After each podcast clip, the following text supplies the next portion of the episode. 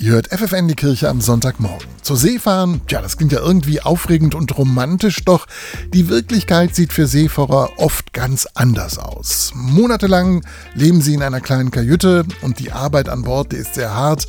Ja, und die Häfen, in denen sie dann anlegen, die sind meistens für sie fremd. Genau deshalb gibt es dort Hafenseelsorger und Seelsorgerinnen, so wie Christine Freitag von der Seemannsmission Stella Maris in Bremen und Bremerhaven. Wir von der Seemannsmission wollen eigentlich an Bord den Menschen sehen. Also nicht nur nach der Funktion fragen, sondern wirklich, wie geht es dir und wie können wir dich vielleicht auch unterstützen. Unterstützen mit einer einfachen Telefonkarte zum Beispiel, so dass die Seemänner Kontakt zu ihren Familien halten können. Für viele Seeleute heißt eben Arbeiten an Bord, dass sie sechs bis neun Monate da auch leben und von ihren Familien getrennt sind. Seeleute beschreiben es eben auch oft so, dass sie sagen, das ist das Opfer, was wir bringen, damit unsere Familien zumindest normal leben können. In den Häfen sorgt dann Christine Freitag dafür, dass die Seemänner ihre Angelegenheiten regeln können.